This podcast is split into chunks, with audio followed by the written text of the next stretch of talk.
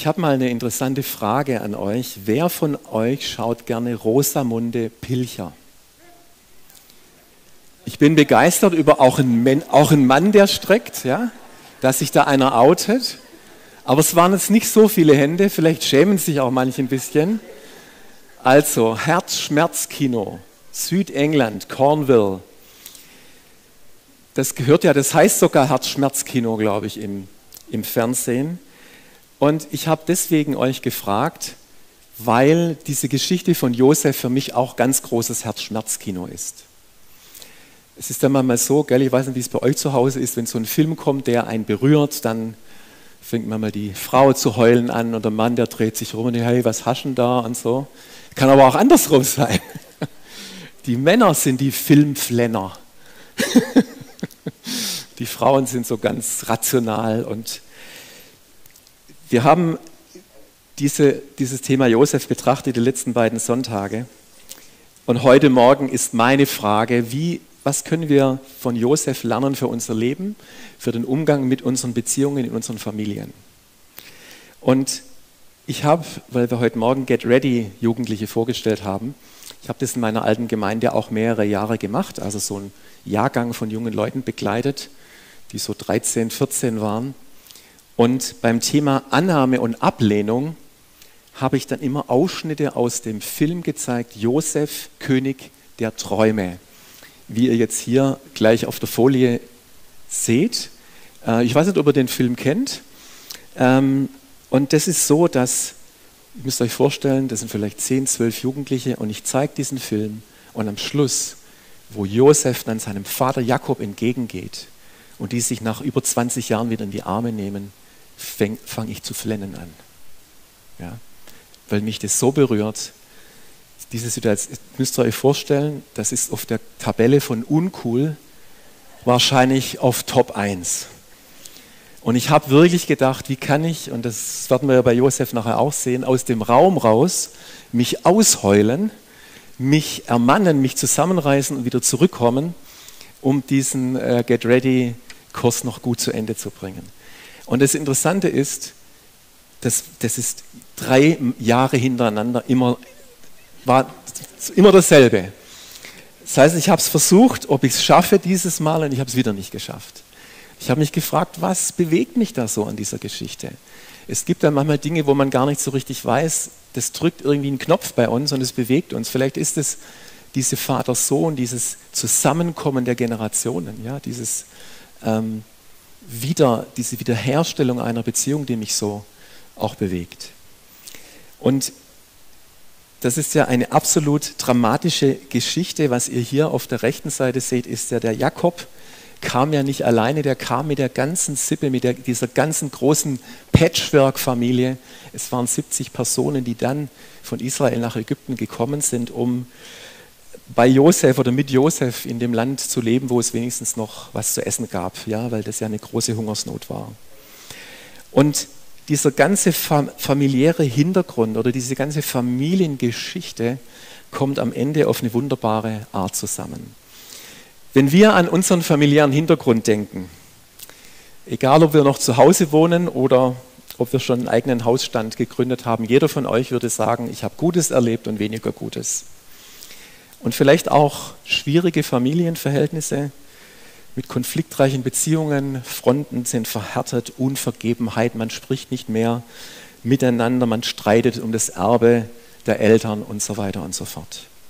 Und vielleicht haben manche von euch gerade mit solchen Konflikten und Unversöhnlichkeit auch zu tun. Ich habe einen Freund, einen Bekannten, der mir neulich erzählt hat, die haben in der Familie immer so die schwierigen Themen ausgeklammert und jetzt ging es darum, wirklich mal über das Erbe der Eltern zu sprechen und dann ist da alles explodiert. Ja, was 10, 15 Jahre lang totgeschwiegen war. Alle Konflikte, die es dort gab, kamen jetzt auf einmal äh, nach oben. Und das ist vielleicht gar nicht so selten, dass es passiert. Wir haben heute Morgen schon Familien hier auf der Bühne gesehen bei der Kindersegnung. Und das ist immer sehr schön. Da freuen wir uns auch, wenn Geschwister und Eltern, Großeltern auch mitkommen bei so einem, so einem schönen und besonderen Tag. Und wir haben Josua, Sina, Josia und Enno gesegnet. Sind das nicht herrliche Namen? Und ich finde es immer interessant, gell, wie wir uns als Eltern auch Gedanken machen, wie nennen wir unsere Kinder. Das war bei uns so. Wir waren uns dann relativ schnell einig, meine Frau und ich. Wir hatten auf jeden Fall viele mögliche Varianten für Mädchennamen, aber nur ein Junge Name. Und es wurde ein Junge und dann war es klar. Ne? Ähm, wenn wir uns Namen für Kinder aussuchen, dann achten wir darauf, dass sie schön klingen, dass sie uns gefallen. Aber da gibt es ja tolle Bücher, wo dann auch die Bedeutung der Namen drinsteht, dass das auch schön ist ähm, zu sehen, was bedeutet es. Meine Frau heißt Beate und das bedeutet die Glückliche. Das könnt ihr euch vorstellen, was für eine Last auf mir liegt, sie weiterhin glücklich zu machen, dass sie die Glückliche bleibt. Warum sage ich das mit den Namen? Weil jetzt was ganz Spannendes kommt, wo wir auch in unsere Geschichte eintauchen. In der hebräischen Kultur des Alten Testaments hatte die Namensgebung etwas ganz Besonderes. Und zwar hat man aufgrund der Umstände, aufgrund dessen, was die Leute erlebt haben, was schmerzhaft war, was freudig war, haben sie aufgrund dessen den, Namen ihrer Kinder gewählt. Das heißt, die Kinder heißen aufgrund einer bestimmten Entwicklung, Begebenheit, äh, das Schicksal, was da gerade so war. Und wir fangen mal mit dem Josef an. In Bayern würde man Sepp sagen, wenn jemand aus Nordrhein-Westfalen, das ist ein Jupp oder so. Ja? Also der Josef, in 1. Mose 30, 22 wird es beschrieben wie Rahel. Er ist ja der erste Sohn von Rahel. Er heißt, Josef bedeutet, Gott hat meine Schmach weggenommen. Weil, das drückt aus, Rahel war kinderlos und jetzt kommt das Kind und es hat meine Schmach weggenommen. Und es bedeutet im Hebräischen auch, Jahwe füge hinzu. Also da kommt noch was. Und mit dem Benjamin ist er dann ein weiterer Sohn geboren von der Rahel. Und äh, Rahel hat ihn selber Ben-Oni genannt, Sohn des Schmerzes, weil sie gestorben ist bei der Geburt. Und der Jakob hat gesagt, ich nenne ihn nicht Ben-Oni, sondern ich nenne ihn Ben-Yamin. Und das bedeutet Sohn meiner rechten Hand. Und ich glaube, das wurde er auch, der Benjamin, ja, weil der Josef ja dann irgendwann nicht mehr da war. Und der Benjamin war der jüngste Sohn und hat wahrscheinlich tatsächlich die rechte Hand des Vaters gewesen. Übrigens, der, der Josef wurde auch vom Pharao, ähm, hatten auch einen Namen bekommen, und zwar, der Name war Zaphenat Paneach, und das bedeutet Erhalter des Lebens. Ja, also Josef hat das Leben erhalten durch die Traumdeutung, durch die sieben Jahre, wo sie dann gesammelt haben. Und der Pharao hat es in einem Namen gesagt, du heißt so, weil du das bist und weil du das gemacht hast.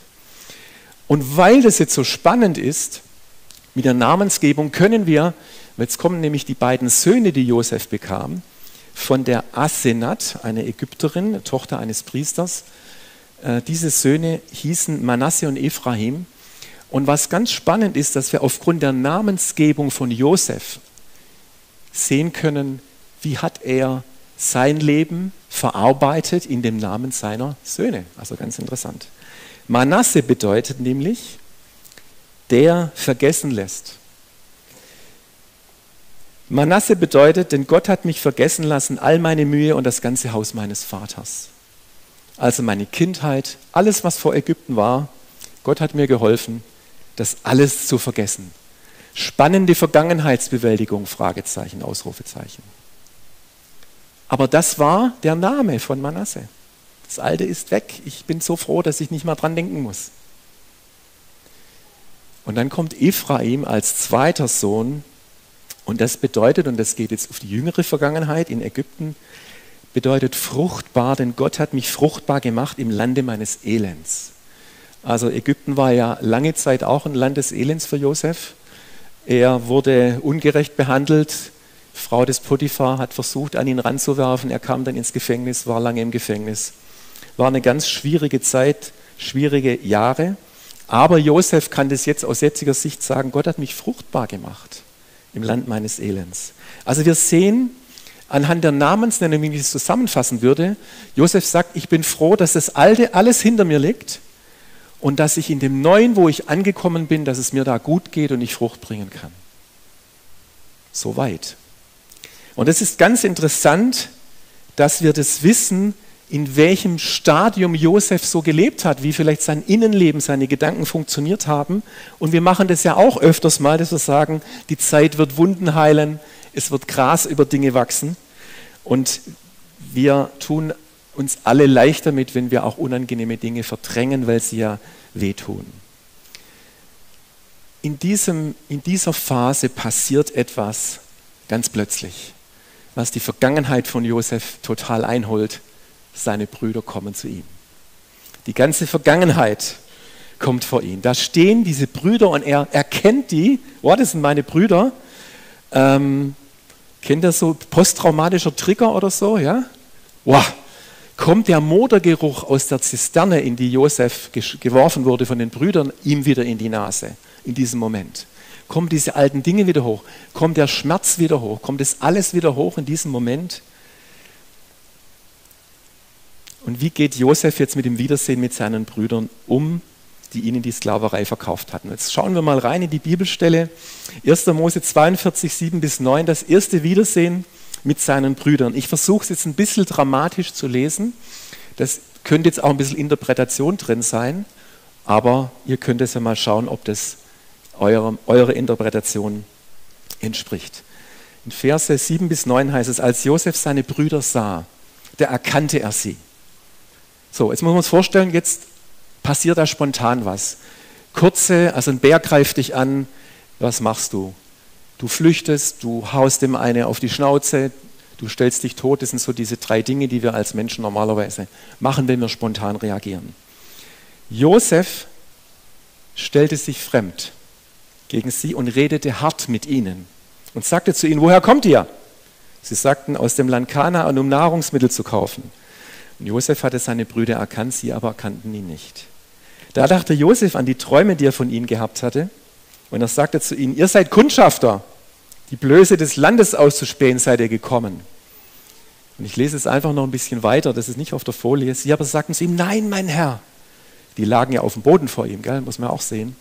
Deine Knechte sind gekommen, um Nahrungsmittel zu kaufen. Wir alle sind Söhne eines Mannes, wir sind redliche Männer, wir sind deine Knechte, wir sind keine Kundschafter. Er aber sagte zu ihnen, nein, sondern die Blöße des Landes zu erspähen seid ihr gekommen. Das sagten sie, zwölf an der Zahl sind deine Knechte, Brüder sind wir, Söhne eines Mannes im Land Kanaan. Sie, der Jüngste, ist heute bei unserem Vater geblieben. Das hat der Josef wahrscheinlich schon gemerkt, dass der Benjamin nicht dabei war. Und der eine, er ist nicht mehr. Dachte Josef, ja, das bin ich. Aber ich bin noch. Und ihr werdet schon sehen, dass ich noch da bin. Josef sagte zu ihnen, das ist es, was ich zu euch gesagt habe, Kundschafter seid ihr. Fertig. Daran sollte geprüft werden, so wahr der Pharao lebt. Ihr werdet von hier nicht weggehen, es sei denn, dass euer jüngster Bruder hierher kommt.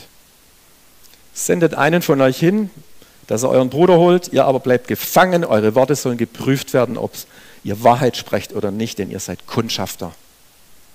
Und er setzte sie zusammen drei Tage in Gewahrsam. Nach dem Motto, soll das doch auch mal sehen, wie es im Gefängnis sich anfühlt, wo ich lange war. Ich lese zwei Dinge, ich empfinde zwei Dinge aus dieser ersten Reaktion. Das eine ist einfach Härte, ja, wie es im Bibeltext drin steht. Und es ist ja auch verständlich. Ist es nicht verständlich, einen Hass zu haben auf Brüder, die einen verkauft haben, denen man überhaupt nichts wert war? Kennen wir das auch? So eine Härte, so eine Abwehrreaktion. Man will ja nicht nochmal verletzt werden, man macht sein Herz hart. Hart wie Stein. Lauter Steine. Lauter Steine sind dann im Herzen drin, weil man ja auch, wie gesagt, nicht mehr verletzt werden will. Das war so schlimm.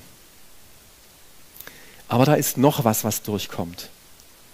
Die Sehnsucht nach Benjamin, nach seinem jüngeren Bruder. Da war was, oh, der Benjamin, das ist ja der einzige Bruder, der mir nichts angetan hat mein jüngerer Bruder. Und den will ich sehen. Das ist jetzt der Teil meiner Geschichte, wo ich jetzt Sehnsucht habe, zu connecten.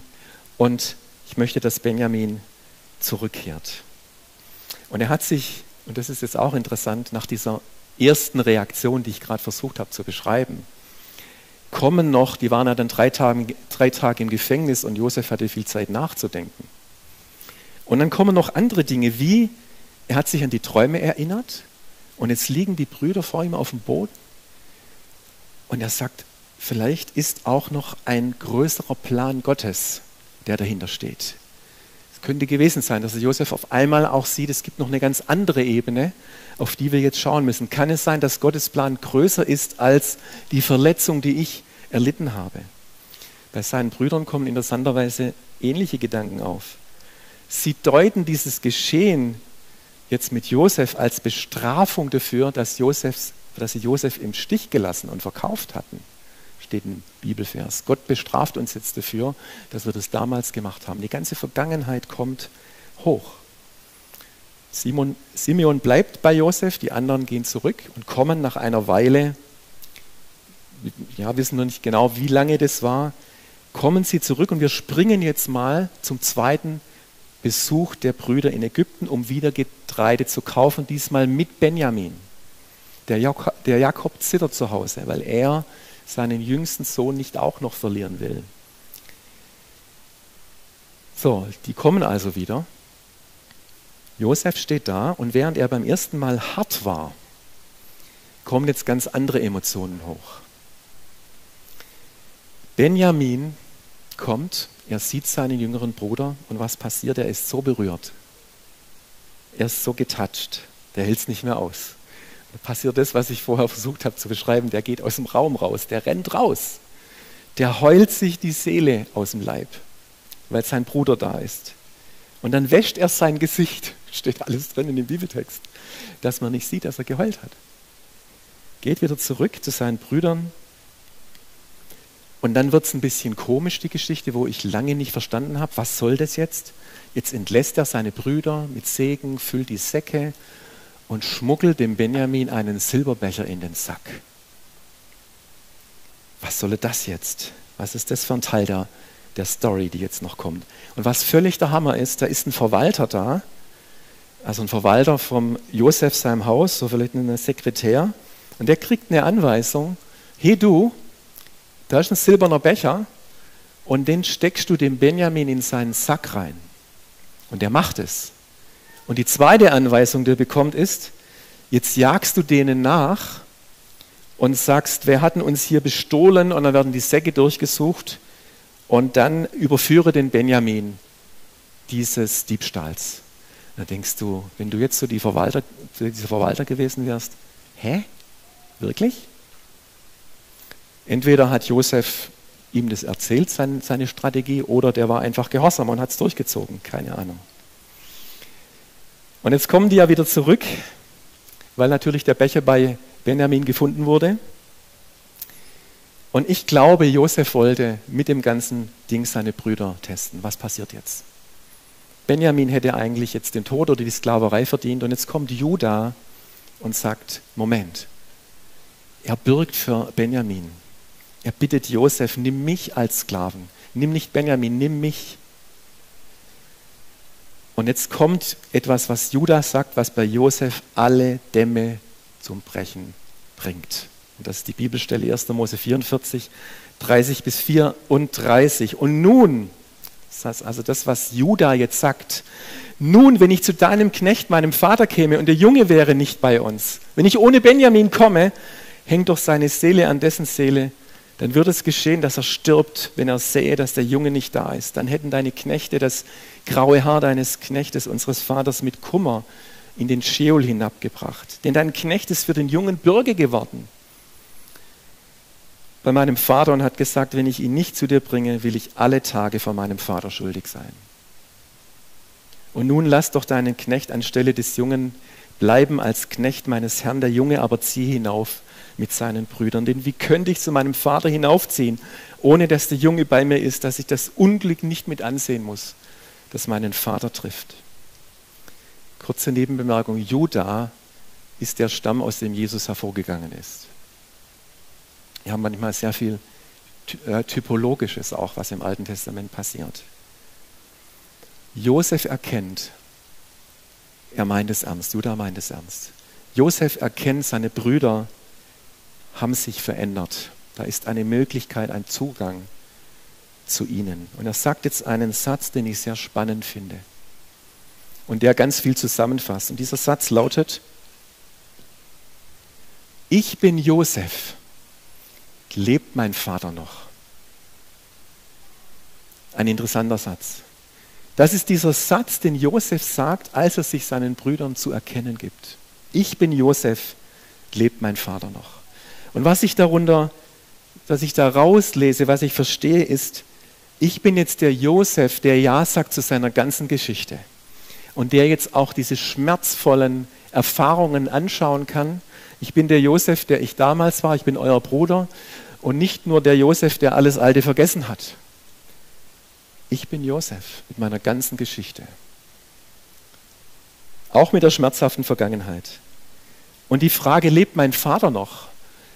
Das hat Josef übrigens mehrfach gefragt, als seine Brüder da waren. Geht es meinem Vater gut oder geht es eurem Vater gut? Er kann ja nicht sagen, meinem Vater, eurem Vater. Ich glaube, es zeigt, Josef will wieder connecten mit seiner Vergangenheit. Lebt mein Vater noch?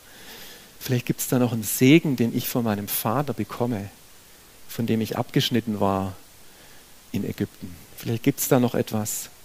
Ich will ihn sehen. Ich will, ich glaube jetzt wieder, dass unsere Familiengeschichte ein wunderbares Ende nehmen kann. Und was können wir aus dieser Geschichte lernen, die ich sehr bewegend finde? Ich glaube, das ist, wir dürfen uns und wir sollten uns auch unserer Vergangenheit stellen. Wir, Familie ist ein Ort, da sind wir geliebt worden, geprägt worden, erzogen worden, gefördert worden, aber auch verletzt worden.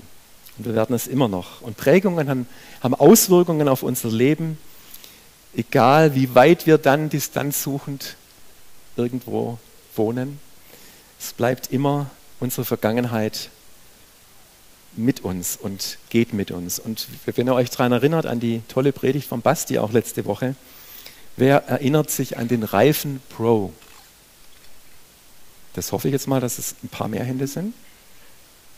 Mhm. Der Reife Pro.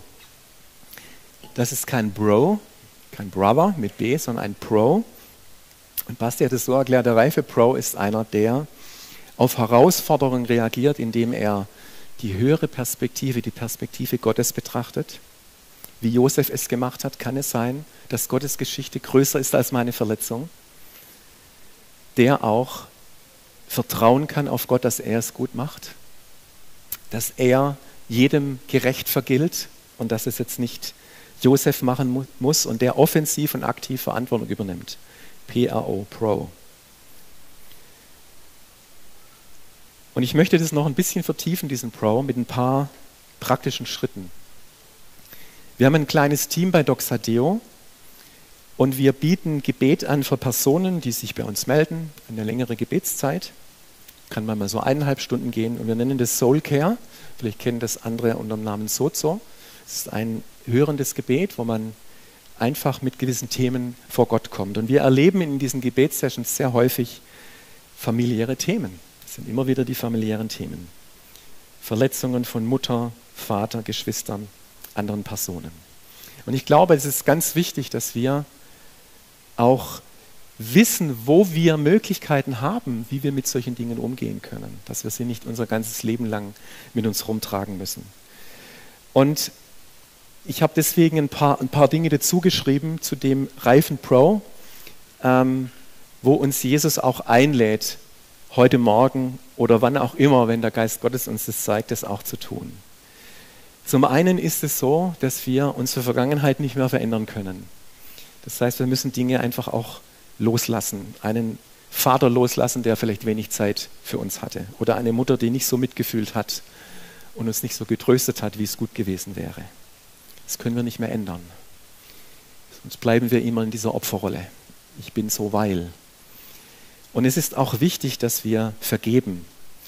Und wenn wir vergeben, dann bedeutet es eigentlich, und ich mache es jetzt hier nochmal deutlich, dass wir das Anrecht, das wir haben, da hat mich jemand verletzt, ja, so wie Josef auch.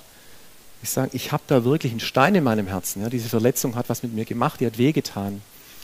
Aber ich lasse diese Verletzung los. Ich gebe die Gott, weil das Problematische ist, wenn wir verletzt worden sind und das Behalten, das Anrecht behalten. Ich bin, ich bleibe zornig auf dich. Ich halte das in meinem Herzen, dann schaden wir uns selber und bringen uns selber in ein Gefängnis. Das ist eigentlich ein bisschen gemein. Gell? Wir werden verletzt und dann müssen wir auch noch dafür sorgen, damit umzugehen und es loszulassen und zu vergeben. Und vergeben ist nicht einfach, das wisst ihr wahrscheinlich aus eigener Erfahrung. Wenn wir jetzt auf unsere Familiengeschichte blicken, haben wir zwei Möglichkeiten, das zu tun. Und ich möchte zunächst mal werben für Dankbarkeit. Es gibt erstmal ganz viel Dankbares, wo wir zurückblicken können. Oder wenn wir unsere Familie anschauen, ist es ganz gut, dass wir nicht nur den Schmerz sehen, sondern auch das, was gut war und was gut ist. Ich bin zum Beispiel sehr dankbar für meine Großeltern. Einer meiner Opas war ein gläubiger Mann, war ein Altpietist, ja, also so ein ganz strenger, strenggläubiger Mann. Und er hat jedes Mal, das werde ich nie vergessen, zu uns Kindern gesagt, wenn er uns gesehen hat, also zu den Enkeln, wir beten jeden Tag für unsere Kinder und für unsere Enkel. Und das ist so, wenn du das jedes Mal hörst, dann ist es wie so ein, manchmal denke ich, ich laufe auf einem, auf einem Fundament, wo mein Opa durch seine Gebete mit vorbereitet hat. Und das erfüllt mich mit großer Dankbarkeit. Und ich durfte meinem Opa, als er im Sterben lag, einfach einen Kuss auf seine Stirn geben und sagen, danke Opa, dass du immer für mich gebetet hast. Was für ein Segen. Und ich glaube, Vorbilder, wo sind unsere Eltern, Großeltern Vorbilder gewesen? Das ist ein, ein richtiger Segen. Und es ist auch ganz wichtig, dass wir das verstehen, dass Gott ein Gott der Generationen ist, ein Gott Abrahams, Isaaks und Jakobs, wo Segen weitergegeben wird. Und jetzt stellt euch mal vor, der Jakob wäre nicht nach Ägypten gekommen. Stellt euch mal vor, der Josef hätte seine Vergangenheit vergessen. Es wäre nie zu diesem Zurückkommen, zu der Zusammenführung der Familien, dann wäre die Bibel anders geschrieben worden. Ja, dann wäre das Volk Israel nicht entstanden. Die beiden Söhne von Josef, Manasse und Ephraim, wurden Stammväter von zwei der zwölf Stämmen Israels. Was für eine große ein großes Schicksal hängt daran, dass Josef bereit war, seine Vergangenheit wieder zu umarmen und sich nach dem Segen auszustrecken der Generationen vor ihm. Es gibt aber auch Dinge, wo wir nicht dankbar sein können, wo wir sagen, das war nicht gut, es hat uns wehgetan. Das habe ich mal so überschrieben mit uns trennen von falschen Bindungen und Belastungen. Ich möchte euch zwei Beispiele geben, die wir in, in Gebetszeiten erlebt haben, wo ich euch vorher gesagt habe, aus diesem Team, das wir haben. Ein Mann kam in die Gebetszeit und berichtete von dem Schmerz, dass sein Vater ihm so wenig Liebe zeigen konnte. Er sagt, der konnte das nicht. Kein aufmunterndes Wort, keine Ermutigung. Ich habe noch nie, ich habe dich lieb gehört. Ich habe noch nie gehört, ich bin stolz auf dich. Und dann hat er noch was Interessantes gesagt. Ich glaube, und deswegen möchte ich nicht böse auf meinen Vater sein, weil ich glaube, dessen Vater konnte das auch nicht und deswegen, woher will er es denn lernen oder wo will er es denn gelernt haben, wenn es sein Vater auch nie gemacht hat. Und dann sehen wir, dass etwas von Generation zu Generation weitergegeben wird und dann haben wir in der Gebetszeit, hatte er wirklich eine Begegnung mit Gott dem Vater. Und er hat dieses Wort von Gott empfangen, ganz einfach, du bist mein geliebter Sohn, ich habe Wohlgefallen an dir. Und es war so eine eine tiefe Erfahrung und so eine tiefe Begegnung, dass er diese Vaterliebe von Gott für sich annehmen konnte. Und es war jetzt nicht so, dass über Nacht sich alles verändert hat, aber diese Realität, ich bin ein Geliebter, was sein Vater ihm nicht geben konnte, hat sein Leben verändert. Und wir durften auch beten, an der Stelle stopp und du wirst ein guter Vater für, deine Kinder sein und du entwickelst und Du lernst es deinen Kindern auch, diese liebevollen Dinge zu sagen. Und dann gibt es da einen Cut und dann werden Dinge nicht einfach so weitergegeben, die nicht gut sind. Mit der Frau war das absoluter Hammer, kam in die Gebetszeit und sagte, ich leide unter Ängsten und Kontrollzwängen. Auch spannendes Thema. Wir haben gefragt, gibt es da eine Ursache dafür, die du weißt? Frag doch mal, ja, frag doch mal Gott im Gebet. Und sie sagt, brauche ich gar nicht fragen, das ist meine Mutter. Ja, wie deine Mutter? Ja, die war auch so. Und da habe ich das gelernt.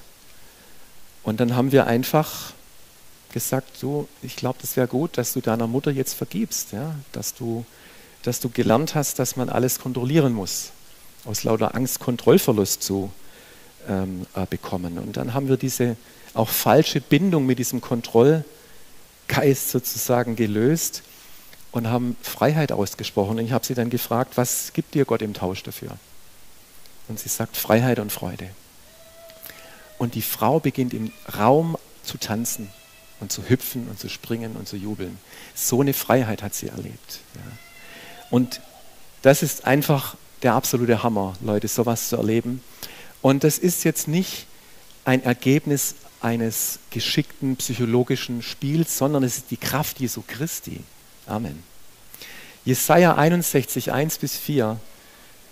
Das ist eine wunderbare Bibelstelle. Und Jesus, als er seinen öffentlichen Dienst beginnt, kommt er in Nazareth, in seiner Heimatstadt, in die Synagoge und man reicht ihm die Schriftrolle Jesaja und er liest vor aus Jesaja 61.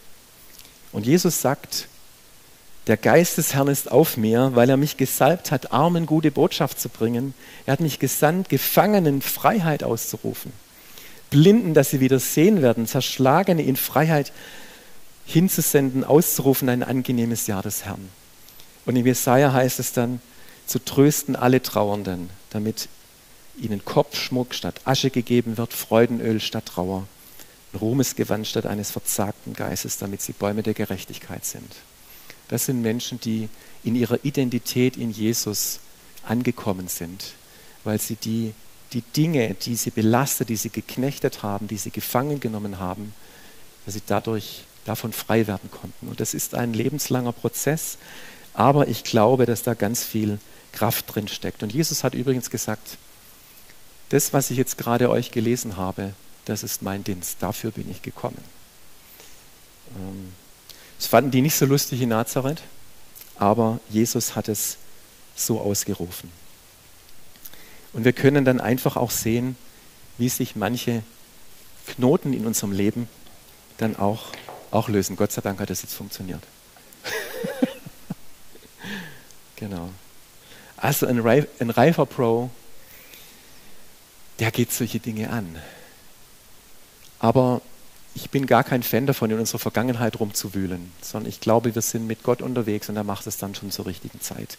Nur wenn er es macht, dann sei ermutigt, wie Josef, diese Perspektive zu gewinnen. Es ist gut, wenn ich mich dem stelle. Es ist gut, wenn ich diese Prozesse gehe, auch wenn sie wehtun.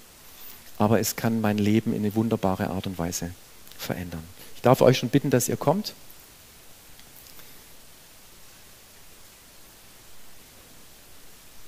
Eine, eine allerletzte ganz kurze Geschichte aus einer Gebetszeit. Das ist so ein Highlight für mich. Eine Frau kam und hat eine Frage gestellt, die ich sehr spannend finde. Ich habe jetzt gar kein Problem mitgebracht. Ich will nur wissen, möchte Gott, dass ich eine Ausbildung als Bergführerin mache? Ich dachte, ja, das ist schon mal ein richtig schönes, spannendes Thema. Okay, schauen wir mal. Dann haben wir während, dem, während der Gebetszeit hat sich herausgestellt, dass sie ähm, noch weitere zehn Geschwister hat. Und ähm, wir kamen dann irgendwann mal drauf, dass sie darunter gelitten hat, dass ihr könnt euch vorstellen, eine Mutter, elf Kinder, relativ eng altersmäßig aneinander. Und die Kinder wollten alle bei ihrer Mutter auf den Schoß sitzen. Jetzt könnt ihr mal vorstellen, wie viel Platz gibt es auf dem Schoß einer Mutter? Wahrscheinlich nicht so viel, dass alle elf Kinder auf dem Schoß sitzen können. Und sie sagte, und es war dann ein Schmerzpunkt für sie. Da kann ja die Mutter ja nichts dafür, aber ich bin immer zu spät gekommen. Ich habe es nie geschafft auf den Schoß meiner Mutter. Und das ist für mich irgendwie, das können wir ja rational nicht erklären, aber manchmal sind es einfach Dinge, die so sind, wie sie sind. Und dann haben wir das einfach auch Gott gebracht. Einfach diesen Schmerz. Und dann haben wir gefragt, jetzt frag doch mal den Vater. Und ja, vielleicht sagt er dir irgendwas. Und die Antwort des Vaters war, komm herauf auf meinen Schoß. Und es war die Antwort auf ihre Frage, ob sie die Bergführerausbildung machen soll. Weil sie das gleichzeitig als, als Ja dafür empfunden hat. Komm, wir, komm rauf auf die Berge. Jetzt holen wir alles nach, was, wir, was du nicht ausgiebig erleben konntest. So ist der Vater. Alles, er holt alles nach so ein wunderbarer Vater, den wir haben, der wirklich uns ähm, segnen möchte und uns auch befreien möchte. Und ich möchte beten und auch einladen, wenn du, ja, wir machen überhaupt keine Seelsorge heute Morgen, aber wir laden ein zum, zum Gebet. Es muss nicht lang sein, wo wir einfach ein segnendes Gebet sprechen, Gottes Liebe in, in deine Situation reinsprechen und dass da was angestoßen wird und dass du weißt, dass Gott gute Pläne für dein Leben hat. Egal was passiert ist und egal in welchem Schmerz du dich auch befindest. Und dann könnt ihr einfach, auch wenn wir jetzt auch Gott anbeten, nach hinten kommen und da wird ein Team sein. Und wenn ihr da was habt, dann seid einfach herzlich eingeladen. Und ich danke dir jetzt, Heiliger Geist, für dein Wort heute Morgen. Wir danken dir für die Geschichte von Josef, wo wir so viel auch lernen dürfen. Ähm, ja, auch diese entgegengestrickte Hand von dir zu nehmen und zu sagen, oh, ich, ich lass dich nicht los, ich will gesegnet werden, ich will nicht abgeschnitten werden von deinem Segen, ähm, trotz aller Schmerzen und trotz all dem, was schiefgelaufen ist. Ich möchte kein hartes Herz behalten. Ich möchte diese Steine, die vielleicht noch in meinem Herzen sind, auch ablegen, ein fleischernes Herz haben. Und ähm, danke, Heiliger Geist, dass du auch bei jedem da wirkst, wo es dran ist heute Morgen ähm, und dass du uns deine Liebe zeigst. Ich danke dir für dein Wirken. In Jesu Namen. Amen.